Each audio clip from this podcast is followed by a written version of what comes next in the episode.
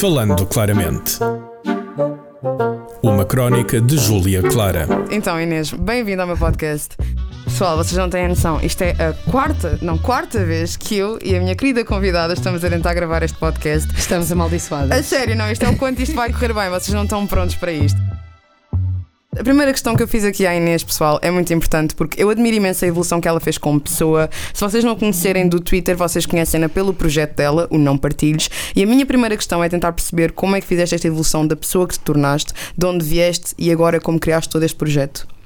Eu acredito que uh, todos cometemos erros na nossa infância na nossa pré-adolescência uh, e os meus erros não, não arco com eles às minhas costas. Uh, graças a Deus, eu acho que um ser humano uh, é o oceano inteiro, não é só uma onda. E uh, evolui, e evolui com a ajuda de, de, da minha família e da parte positiva, na parte negativa, pelo ódio que recebo, também me fez repensar e pensar que estes assuntos têm que ser falados, porque se há tanta controvérsia em temas que que eu acho que não tem controvérsia nem qualquer tipo de discussão, como o assédio uh, ou a partilha de conteúdo íntimo e o feminismo. Acho que não há nenhum tipo de discussão, acho que são coisas tão óbvias para mim, que já passei por isso. Uh, e eu perceber que realmente havia pessoas que achavam isto controverso, que achavam que, que as vítimas tinham culpa, uh, deu-me mais força ainda para falar. Ok, ok. Imagina, Inês, a primeira vez que eu falei que eu vi alguma coisa tua que me fez repensar a maneira com que eu via a minha realidade foi quando tu começaste a falar de assédio.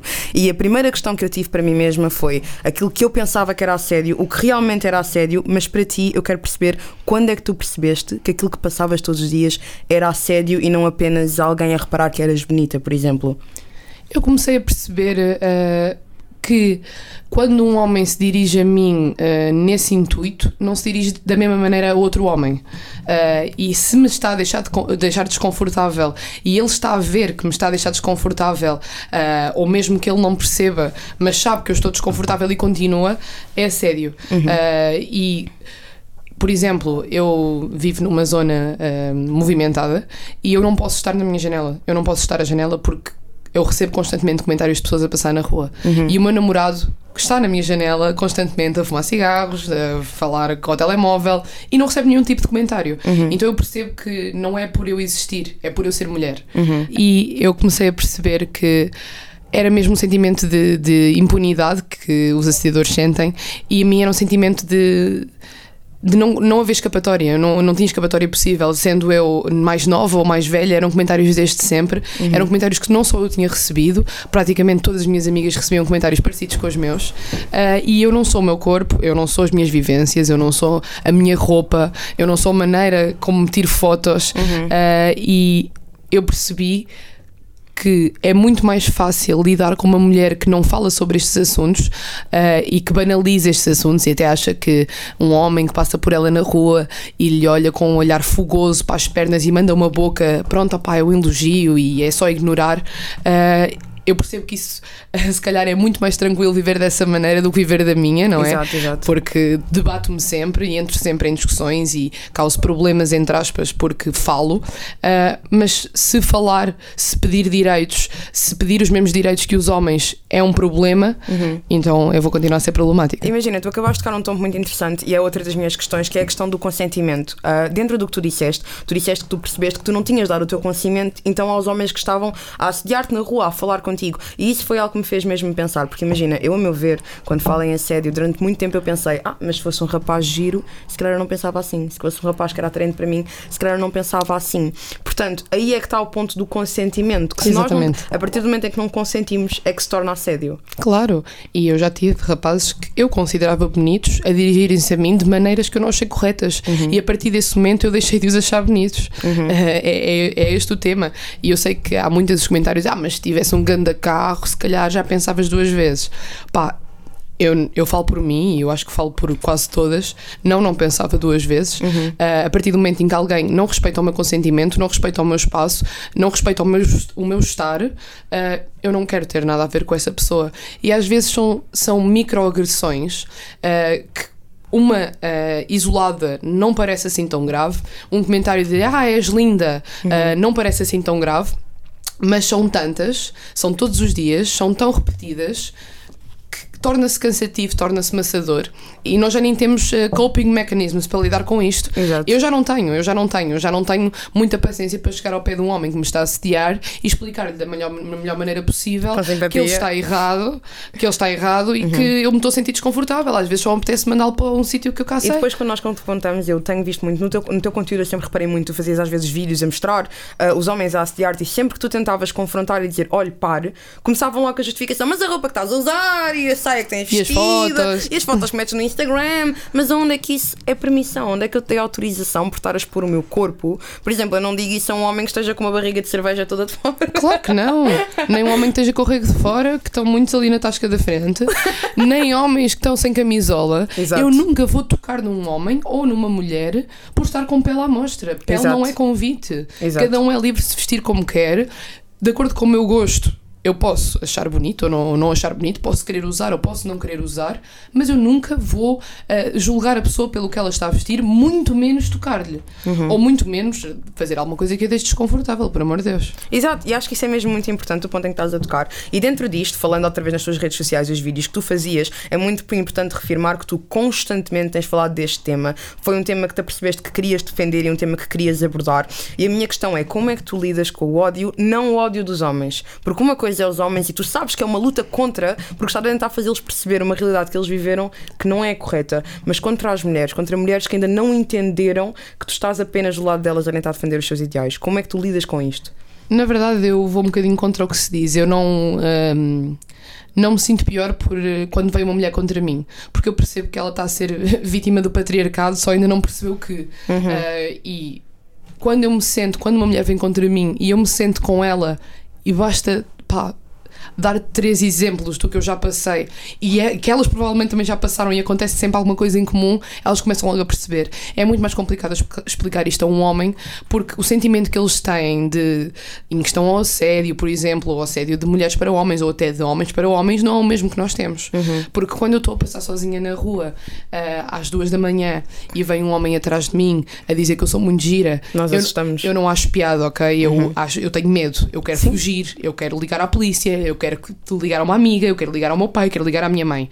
Se um homem estiver a passar na rua ah, e vier outro homem atrás dele a dizer é pá, és muito giro, ou uma mulher a dizer é pá, és muito gira, ele até pode ficar um bocado incomodado, e eu acredito que fique, mas o sentimento que ele tem não é de medo. Não é de agressão. Eu tive um amigo meu que tinha um colega na turma que achava o giro, pelo amor de Deus, atração mínima humana. E esse rapaz a dizer, num dia de uma tarde, olhaste muito giro, ele quase bateu no rapaz. Passou logo para a agressão, sentiu a sua masculinidade a ser atacada, que foi uma desgraça. Pronto, para, mim- para mim, eh, os homens tentam-me sempre ensinar a como é que eu hei de lidar com o assédio que eu sofro. Eu não vou ensinar nunca ninguém a lidar com o assédio que a pessoa sofre. Ah, e obviamente que um, um elogio, dizer: Olha, ah, desculpa, olha, bom dia, eu acho-te muito bonita, Clara. Não, não é um assédio, claro, mas tu te sentires desconfortável, nada. Mas se te sentires desconfortável, obviamente que eu peço desculpa e nunca mais te vou dizer. As pessoas têm todas sensibilidades diferentes. Ah, eu acho que a maneira, obviamente, não é, não é li- lidar com nada, não é com uma agressão.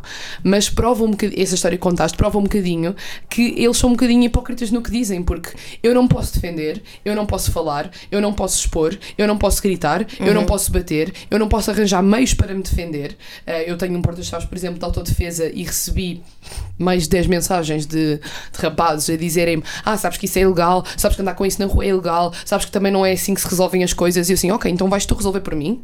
E Pois. como é que tu vais resolver por mim? Isso é, é para outra lutar, coisa- Uhum. é para lutares com o gajo que me assediou?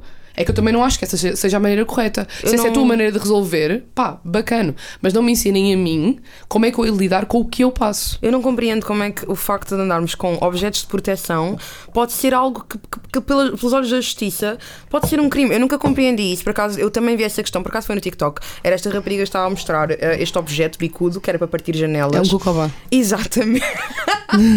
eu posso tatuar, não estás a ver? É um cucobá. e ela estava a mostrar. Eu tenho aqui um. Ai, Talina, tens que mostrar depois, também quero ver. Pessoal, vou tirar um Insta Story do, do Cucobá da Inês Marinho. Então, ela estava a dizer que uh, usava aquilo para se proteger e um homem veio logo dizer-lhe: se tu usas isso para partir o carro do homem, levas multa, é crime. Mas calma, calma, calma. Se eu for assediada na rua. sequestrar-me e pôr-me dentro do carro já não é calma, crime. calma, não é crime, não é crime. Dependendo, das, o juiz pode passar por baixo Pá, do pano. o, o ponto fulcral é que é muito grave. Nós tem- estamos a ensinar mulheres a defenderem-se e não homens a não serem agressivos. Exatamente, exatamente. Mas é o ponto a que chegámos, Que- porque também não nós podemos dizer que não. Claro, mas nós não. É, o, o Estado não tem que. E nisso, nisso eu até lhes dou razão, porque se eles permitirem o uso de armas brancas e o uso de armas eh, para defesa, pode dar porcaria. E, e temos casos disso óbvios, como por exemplo nos Estados Unidos, onde as armas são legais, dá porcaria. E O, o foco aqui do Estado, só que o problema é que eles também não se focam nisso, é em treinar educar os homens para não se tornarem neste tipo de pessoas, para Exatamente. não fazerem este tipo de crimes e mulheres também.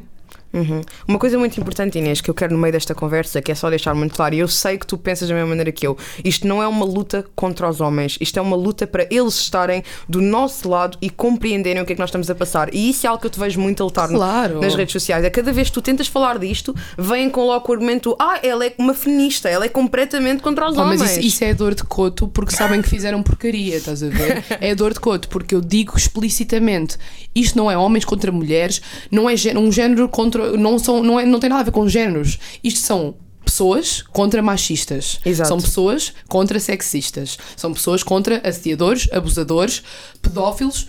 Pá, criminosos. Não tem nada a ver com homem, mulher, não binário, outros géneros. Não tem nada a ver com isso. Por isso, quando eu digo que há homens que assediam e vem-me um homem dizer que, os, que eu acho que os homens são todos iguais, ele é que acha. Uhum, exato. Porque eu não disse isso, nunca Não, disse ele isso. sentiu-se atacado Exatamente. exato. Se eu digo, ah, olha, este homem assediou-me. Ah, tu achas que os homens são todos iguais? Tu é que achas. Porque tu é que achas que os homens são todos assediadores, como eu acabei de dizer. Exato, exato.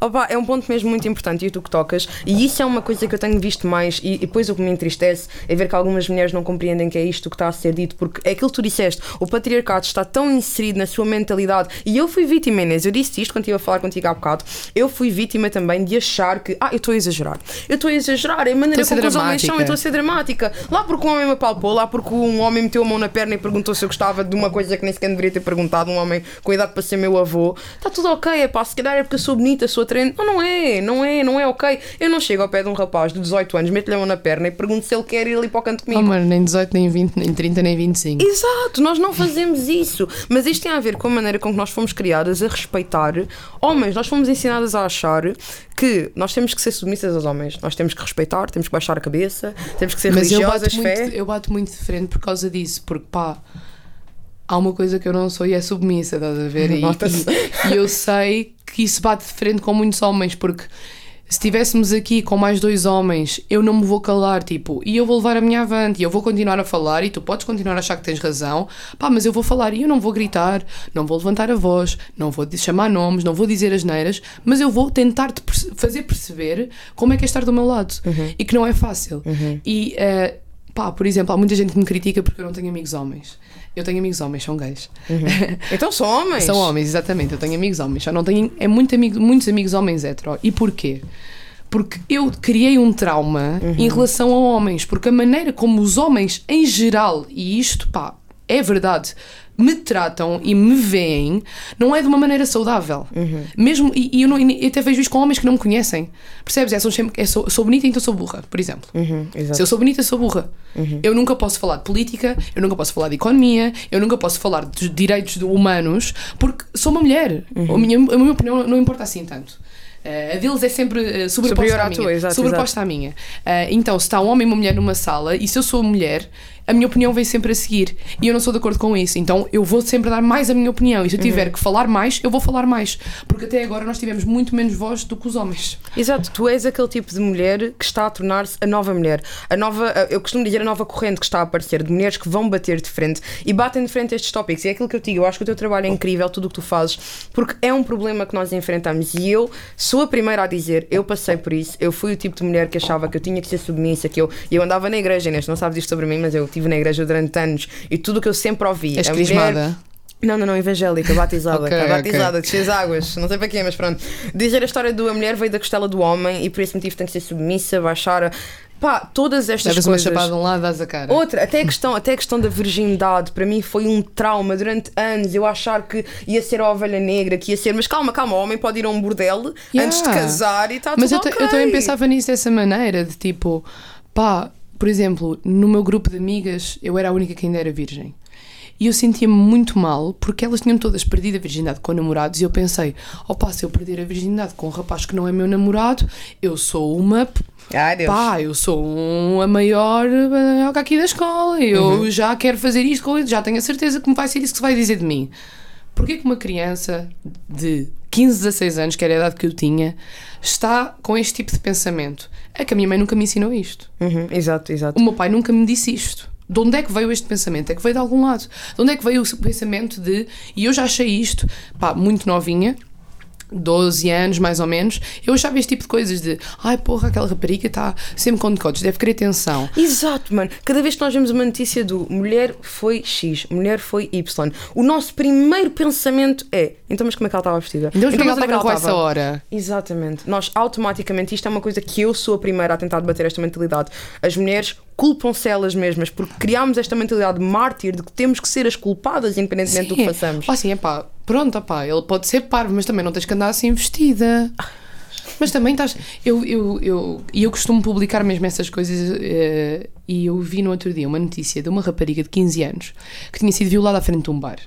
Eh, e os comentários, o primeiro comentário que eu vi foi: a pergunta que se faz é: porquê que está uma pessoa de 15 anos às 2 da manhã à frente de um bar? E eu pensei: Não, essa não é a primeira essa é a pergunta. pergunta? Essa é a primeira pergunta que vos passa pela cabeça quando uma miúda menor de idade é violada? Percebes? Isto para mim é, é- é- É assustador. é assustador. Ah, porque esta pessoa vai ter filhos ou tem filhos. E tu, pá, tirares a culpa dessa maneira ah, de um Do abusador e passar para a criança. passar para uma miúda é muito grave. Já é grave o que ela passou. Ainda não ter maneira de lidar com isso e de levar isso avante e de fazer uma queixa e de ter apoio, porque a primeira coisa que uma sociedade faz quando uma mulher é vítima de algum crime sexual é apontar o dedo. É ela mesma, exato. Pá, desculpa lá, então, mas o que é que o meu meio de trabalho, o que é que o meu meio de estudo tem a ver com eu ter sido vítima de um crime sexual? Isso até é um motivo para eu ser mais ajudada, percebes? Não é um motivo para eu ser julgada. Como é que vão despedir uma pessoa porque foi vítima de um crime sexual, de abuso ou de partilha de conteúdo? O que é que isso. Pá, por amor de Deus, percebes? O, o, o, o dever do patrão e de- dos alunos e da- do resto da sociedade que engloba, dos professores, do- dos educandos, é proteger uma vítima. Isso é o dever de pessoas superiores a nós, não é julgar-nos por sermos vítimas, nem fazer questões de ah, mas a que horas é que estavas, mas com quem, mas era namorado, não era, mas o que é que fizeste? Isso não são perguntas que se Mas, façam mas a há, uma sempre vítima. esta, esta, há sempre esta intenção de defender o, o infrator.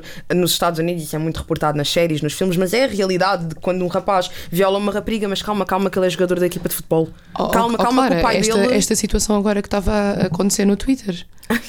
O- a maneira como estavam a falar com o rapaz era opa, mas também temos que saber a história toda. Ele admitiu. Ele admite o que é que ele fez, Ele acabou de admitir, toda. Uhum. mas nós temos que saber a história. Ele acabou de contar a história toda.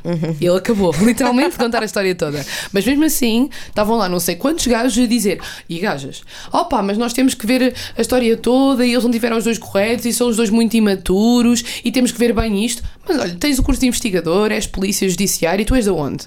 Estás no é Space do. Twitter a, a- a dar razão a um abusador? Mas Pá, isto, olha, é, vai-te isto é preocupante, favor. porque esta comunidade que nós criamos, esta volta que nós fizemos de culpar constantemente as vítimas é importante, porque quando se fala em em a vítima vir para a frente, porque imagina, uma coisa que foi um caso que aconteceu recentemente, acho que foi a meio do ano, desta rapariga que não queria falar sobre o que é que tinha acontecido, ela estava com imenso medo de chegar à frente e fazer denúncias. E toda a gente a dizer, mas faz, mas faz, mas faz, vai à frente, vai Diz à frente. nomes, diz nomes. Claro, claro, na internet. Eu fui por acaso falei com as minhas amigas sobre isso, foi uma discussão enorme, porque eu tive que chegar à frente com isto, porque como eu já falei contigo, fui vítima de coisas parecidas e eu só perguntei, mas porquê que ela vai fazer a denúncia? Tu tens noção, nós estamos a dizer isto agora na internet e na calada, e na rua da casa dela, e no trabalho que ela vai ser despedida, e nessa realidade é que isto é muito bonito na internet, vemos todos para a defesa, Yeah. porque está tipo um, um movimento de defender, mas e a realidade? Houve, é, pre- é presas por ter cão e presas por não ter. É Uhum. literalmente isto. Porque na net é muito engraçado falar e somos todos os reis. Só que é, eu uh, exponho uma situação e digo: Olha, esta situação aconteceu-me, acabei de sair aqui da faculdade e ia palpar o meu rabo. Ah, não acredito, não acredito, nem metes provas. Eu meto provas. Ah, é bom, é mau, pode estragar a vida das pessoas. Ah, eu sei, eu uh, também. Percebes? É, quando uma pessoa fala de, um- de uma situação, é diz nomes, vai denunciar, conta, não sei o quê, anda lá, querem todos ver, querem todos saber. Todos os cuscos, uh, quadrilheiros, querem todos saber. Perdão. E quando uma pessoa não diz, pá, ah, não, mas devias dizer, então, mas não metes provas, não sei o quê, nós nunca sabemos, a não ser se, mesmo assim, não sabemos, que sejamos, a não ser que estejamos ao lado da pessoa, sejamos os melhores amigos da pessoa, e mesmo assim não sabemos o que ela está a passar, porque ela é que vai fazer queixa sozinha, ela é que vai estar no trabalho dela, ela é que vai estar no meio ambiente dela, ela é que vai sofrer repercussões disto tudo, não somos nós na net, é incentivá-la para fazer queixa. E claro que eu acho que devemos sempre incentivar as pessoas a fazerem queixa e a falarem sobre isto. E outra coisa, quando uma pessoa vai fazer queixa e a primeira eh, opinião que se debate é com um polícia eh, a dizer: opa, ó menina, mas também olha que isto não vai a lado nenhum. Ah, sim. Ah, olha que isto agora é muito complicado, vai demorar muito tempo, vai gastar mais dinheiro do que não se vai ver livre disto tão cedo, não sei o quê. Este tipo de comentários, pá, percebes que eu, eu, por exemplo, nesta situação do não partilhos, eu não consigo dizer a uma miúda ou a um miúdo: olha, tu tens que ir fazer queixa. Vai, vai, vai, tu tens que ir. Eu digo-lhe: olha, eu aconselho-te a fazer queixa. Eu arrependo-me de não ter feito queixa de todas as vezes que situações parecidas me aconteceram e agora faço sempre, mas digo-lhe: olha, tens seis meses ou um ano, dependendo do caso, para fazer queixa, mas eu não pressiono. eu não me vou pôr em cima da pessoa a dizer faz queixa porque só ela é que sabe com o que é que ela vai lidar depois de uma queixa. E o nosso sistema não protege as vítimas. Não, exato. não. Nem dá mecanismos para elas se organizarem eh, mentalmente e psicologicamente. Não, não, há, não há maneira de lidar com isto. Eles são os únicos que têm maneira de lidar com isto, percebes? Não, não, sou, não sou eu e é muito triste eh, ter que ser uma rapariga de 22 anos, que era eu quando comecei a criar o Não Partilhos, a tentar arranjar mecanismos para enquadrar estas vítimas na vida social quando elas foram completamente retiradas de uma vida normal. É muito triste ter que ser uma miúda, ok? A começar. A começar isto. Quando há pessoas que estão há anos e anos no governo que sabem perfeitamente que este problema existe. E não quiseram mexer. Isso era algo que eu queria agora passar. Ainda bem que tu, tu fazes a transição sozinha, Inês. Eu nem preciso fazer nada, pelo amor de Deus. Pronto, nós tivemos toda esta conversa porque eu queria mais do que tudo perceber qual é que foi a tua motivação. O que é que te fez decidir, ok, eu tenho que ir para a frente. Tu acabaste de me dar a resposta. Tu olhaste em volta, viste que mais ninguém o iria fazer e fizeste tu. Mas o que eu quero mesmo saber é que me contes como é que foi o dia, o momento em que disseste mesmo, eu vou para a frente. Eu tenho maneiras esquisitas de lidar com os meus traumas. E eh, normalmente a minha maneira é dar uma volta 360 ao assunto. Eu odeio pôr-me no. As pessoas gostam muito de dizer que eu me vitimize. Eu odeio que me chamem vítima. Eu sou tudo menos vítima, eu sou o contrário. E eu, eh, no final de 2019, eh, tornei-me vítima da partilha de conteúdo íntimo, mas já tinha acontecido várias vezes na minha vida. E hum, comecei, juntei-me num grupo com outras meninas que também tinham sido, e eu comecei a perceber que, pá, nenhuma miúda tinha tido a ajuda necessária, mas nem, nem 1%. Eu tinha ajuda do meu namorado, do, eh, do meu namorado atual, de- dos meus amigos, da minha família, foram todas as pessoas que me apoiaram, que já é uma coisa que muita gente não tem, e mesmo assim eu não tinha tido ajuda suficiente. Agora imagina uma pessoa que não tenha nem família, nem amigos, nem namorado, não tem nada. Está ali completamente isolada do mundo. Eu tenho, tinha miúdas naquele grupo que tinham desistido da faculdade, tinham-se despedido do trabalho, tinham acabado relações, porque os namorados atuais eh, descobriram que, olha, há 5 anos mandaste uma nuda a um gajo, meu Deus, pronto, e ele agora partilhou. E em vez de pensar, olha, vou ajudá-la porque isto é bem grave e vamos ver quem é o gajo e vamos apanhá-lo e vamos fazer queixa dele, não é pá, vou acabar contigo porque agora toda a gente acha que eu sou não sei o quê. Não, mas a pornografia que eu vejo na internet está completamente Yeah, ok. yeah, mas a minha yeah. namorada Aliás, aquela pornografia que eu vejo no, no Pornhub com uma menina a ser violada, tipo, está-se bem, estás a ver? Pessoas a serem coagidas sexualmente na pornografia, está-se bem. Mas a minha, a minha namorada ser vítima de um crime, é pá, não, que isso já é muito mal para a minha reputação. Isso já é muito mal para a minha reputação. E pronto, eu percebi que, claramente, não havia mecanismos para, para elas organizarem. E eu pensei, ok, eh, eu não posso fazer muito, mas posso falar sobre isto e se calhar isso já vai eh, fazer com que não seja tanto tabu. Por exemplo, eu sei que há dois anos era tabu eu estar a dizer isto, eu estar a dizer, pá, olha, eu partilhei nudes com o meu ex-namorado e ele acabou de as mandar a toda a gente. Isto era uma cena que nós tínhamos que falar em segredo. É tipo, olha, eu estou-te a contar, mas por favor não, não, não digas isto a ninguém. Tipo, isto é bem grave, eu não devia ter feito aquilo. E eu espero que este, este pensamento vire ao contrário. Porque o grave não é tu, tu teres intimidade com alguém a Claro ponto para não. isso. Claro que temos que ter segurança Claro. e temos que ter a certeza. E o mais aconselhável é não o faças porque tu nunca sabes a pessoa em quem estás a confiar. Mas se acontecer, a culpa nunca é da vítima. Claro, nós não podemos, é a mesma coisa de dizermos: olha, ah, olha conduza devagar, está bem? É o nosso conselho que deixamos, mas não vamos pôr cintos nos carros, não vamos pôr sinalização. É só, olha, conduza devagar e confiamos no bom senso de toda a gente. Não, temos que ensinar as pessoas como se protegerem. Temos que ensinar aos perigos que podem acontecer se não se protegerem. E temos que ensinar que isto é um comportamento de risco, sim, partilhar nudes é um comportamento de risco, passar fora da passadeira também. É por isso que não passamos. Pois, Vai continuar a acontecer, menores de idade vão continuar a partilhar, é informá-los do que é que pode acontecer se a partilha correr mal e se a partilha for, for inconsciente. E quem é que foram as primeiras pessoas que tu contaste sobre a ideia deste projeto? Ah, eu acho que não contei a ninguém. Ah, contei a essas meninas do grupo, foram as primeiras todas.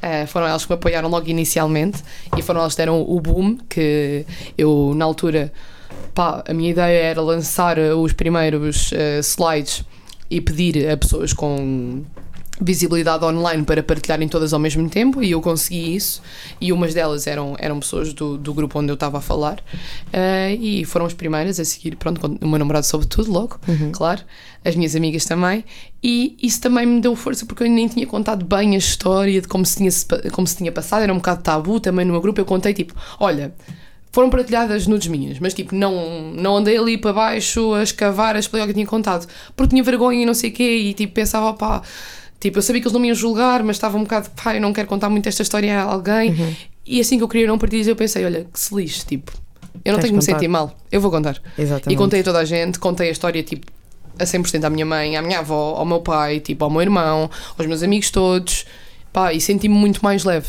E conto também às meninas todas que, que, que vêm falar comigo, conto-lhes a 100% a minha história. E como é que sentes que está a ser o apoio? Tens tido uma repercussão muito positiva. Imagina, a meu ver, tu construíste completamente a tua imagem. Eu olho para ti quando vejo o teu conteúdo e penso, não, esta rapariga já disse, já fez tanta coisa, é tão forte e tão independente, mas ela fez uma coisa que mais ninguém estava a fazer. Eu já te disse isto, eu admiro o facto de que tu pegaste em toda a influência que tu tinhas e foste para a frente. Eu vou criar este projeto, eu vou criar isto tudo. Eu, eu teria ficado pela secretária. Eu, não, eu teria tido preguiça. A Opa, eu, sou, eu sou muito procrastinadora, isso é verdade. E eu também não tenho, sou preguiçosa. Mas quando é uma coisa que, pá, que nós próprias sabemos que é um problema real e que há pessoas a morrer, literalmente, há pessoas a morrer. Há- eu estou aqui não só para mim, eu estou aqui principalmente pelas pessoas que não estão cá para falar sobre isto, que não, já, não, já não estão cá. E se isto é uma situação que não passa por debaixo do tapete, que marca pessoas para a vida, que passado 10 anos ainda há repercussões disto, o mínimo que eu posso fazer é falar. Uhum, é o exato, mínimo. Exato. E diz-me uma coisa, nós já falámos há bocadinho, mas eu quero que contes aqui também ao pessoal. ah, o Não Partilhos ainda está no início, ainda é um bebê, eu acredito, já é uma dimensão gigante no país, mas eu acredito que tu vais chegar muito mais longe. Então, quais é que são os teus objetivos? Daqui a vá 5 anos, onde é que imaginas que o Não Partilhos vai estar? Uh, eu quero começar a entrar um bocadinho mais na parte jurídica da lei, uh, tentar enquadrar este crime. Já temos uma, uma petição online que já foi a discussão de Parlamento, uh, onde não é só connosco, não é só connosco, é com um membro do Não Partilhos e, e outra pessoa. A deputada Cristina, não sei se conhecem. Ah, não, eu não, mas se alguém aqui deve conhecer, de certeza. A deputada não, não inscrita, a Cristina, que nos tem ajudado ne- nessa parte, a levar este tema, claro, discussão ao Parlamento e haver um enquadramento ah, jurídico mais preciso ah, neste tipo de crimes. Nós também estamos agora a entrar numa parceria com a Aid.org, que é uma instituição que está a juntar pessoas dos Estados Unidos, da, da Alemanha, da Suíça, pronto, assim da Europa, os únicos de fora são dos Estados Unidos, onde vamos levar isto à Comissão Europeia Uhum, este tema, porque infelizmente não é só em Portugal, claro. é em todos os países. Eh, e pronto, criar assim um sistema mais organizado de li- para lidar com estas vítimas. Eu não sei mesmo o que é que o futuro me, aguarda. Espero que me aguarde ainda mais e espero conseguir abranger muito mais tipos de crimes eh, cibernáuticos e sexuais no não partilhos, mas agora estamos mesmo mais focados nesta parte da partilha sem consentimento. Ok, ok. Tu recentemente fizeste uma palestra, não sei se foi na FNAC, foi com crianças ou foi na escola. Foi na Agora escola. Escola, foi na escola, exatamente, falaste com crianças. E eu lembro-me que eu ouvi alguns comentários a falar sobre ah, não se deve falar disso com crianças, não falem isso às crianças, são apenas miúdos. E eu achei interessante, eu não me lembro se foste tu que respondeste ou foi um retweet ao qual fizeste, que alguém disse assim, mas se não explicarem às crianças, elas crescem e fazem este tipo de coisas. Então o que é que Claro. vamos fazer? E eu quero saber como é que foi a tua experiência, como é que tu abordaste as crianças, como é que tu explicaste, como é que te sentiste. Opa, foi mesmo das melhores experiências da minha vida, mesmo, mesmo, mesmo. Tipo, eu saí de lá tipo, com as lágrimas nos olhos. Oh. Aquilo foi mesmo, pá, eu não tinha noção. eh, aquilo também não eram assim crianças, crianças, eram dos 12 aos 15, aos 14, pronto. Pré-adolescentes, Pré-adolescentes. Eh, to- falavam todos inglês, fluente, eram de uma escola internacional, então eu fui apre- apresentar o Não Partilhos em inglês, que também foi a primeira, a segunda vez para mim, mas para crianças foi a primeira vez. Eh, e ver como os miúdos começaram a falar de situações, e foi isto que os professores me agradeceram, tipo. Eles começaram todos a falar de situações que já tinham acontecido parecidas, tipo com eles ou com amigos. Tipo, olha, havia um rapaz na minha turma que estava sempre a pedir fotos à- às miúdas todas, e tipo, ah, ou havia um rapaz na minha turma que se roçava a mim e agarrava-me, mas pronto, ele agora já foi para outra turma. Mas começaram logo a falar. E os professores disseram: tipo, isto é o que nunca aconteceu. Isto é mesmo muito, muito importante. Os miúdos não costumam falar sobre estas coisas. Nós temos que andar a puxar e a descobrir e a falar com aquele e a juntar as peças. Depois disto, nós temos miúdas a falarem em público a dizer: Olha, mas isto aconteceu-me. Olha, mas este rapaz também me fez isto. Olha, sim, já foi há dois anos. Pá, e eram situações, pronto, até algumas que eu não, não, não posso comentar, obviamente, mas gravíssimas. de- Pá, e eu fico triste pelas situações acontecerem, mas fico feliz por finalmente miúdas terem noção que aquilo é errado e terem força para falar. E até os rapazes e as raparigas, opá, estavam todos a ser incríveis, estavam a dizer coisas que eu estava tipo, pá, desculpa, vocês têm 12 anos ou têm 22? Tipo, eu não. Tipo, estavam mesmo a ser bué, bué adultos, bué ponderados, tipo, pá, adorei mesmo. Acho que os miúdos têm agora um pensamento muito mais aberto eh, para estas atitudes, para estas eh, atitudes, tipo, estes crimes eh, e estas situações, e falar com eles sobre isso ainda os ensina mais e dá-lhes mais força para se alguma coisa acontecerem já saberem que é errado. Eu juntei-me lá num grupo de, de quatro meninas e houve uma que disse: Ah, olha, isto não é para contar a ninguém, mas eu tenho uma amiga minha que já foi abusada sexualmente há três anos, e a outra disse logo: Olha, mas ela tem que fazer queixa. Ela tem que fazer queixa. E eu fiquei: Uau! Pronto, tipo, entre Estão-se a miúdas. apoiar. Yeah, entre miúdas pequeninas, tipo 12, 13 anos, já esta cena que se calhar quando eu tinha 12 anos não havia. Não, não havia. Deixa-me dizer-te que não havia. É aquilo que eu te digo, Inês. Eu acho que o que estás a fazer, o teu projeto é incrível. Por muito que vás chegar mais longe do que está a chegar agora, é a diferença. E o que eu noto, que acho que vai ser a maior ajuda, pode até ser, pode até não ser na fase dos, da nossa idade, que eu tenho a tua idade, portanto, da nossa idade, mas sim para as crianças. Eu acredito que é muito importante que os mais novos, 12 para a frente, entendam a realidade do meio sexual, porque isto da internet, isto das redes sociais, só veio lixar a nossa vida neste departamento, porque nós não temos a noção da dimensão, nem, nem eu tenho às vezes a dimensão do mundo online. Portanto, a importância deles entenderem o movimento não partilhos e o que é que significa o não partilhares, o respeitares o consentimento das pessoas, o respeitares o que é que é assédio, o que é que é a mentira de criar perfil falso, que recentemente apareceu uma notícia de um homem que se- fingiu-se passar pelo, pelo filho, usou as fotografias do filho para criar um perfil para assediar meninas de 15 anos. Se elas tivessem a informação, os cuidados, se calhar não teria corrido tão mal como correu. Portanto, é pá. Um projeto incrível, Inês. Sinceramente, um Obrigada. projeto incrível. Bem, Inês, as minhas perguntas terminam por aqui. Eu adorei falar contigo, Gostei adorei ouvir. muito. Pessoal, é para irem seguir o Não Partilhos, apoiarem este projeto a 100%. Inês, alguma coisa que queres dizer mais? Acho que está tudo. Acho que a única mensagem que eu deixo é que se alguém precisar de ajuda, de alguma maneira, nem que seja só desabafar, eu estou disponível ah, no Instagram, no Instagram do Não Partilhos, no meu Twitter ou no Twitter do Não Partilhos, em qualquer rede social minha ou do Não Partilhos. ah, e não se calem, falam, falem sempre ah, se estão a passar por algum momento difícil. O importante é falar. Ok, incrível. Bem, pessoal, isto foi Falando Claramente com Inês Marinho. Obrigada e até à próxima. Bye, bye! Falando claramente. Uma crónica de Júlia Clara. Este programa foi gravado nos estúdios da Universidade Autónoma de Lisboa.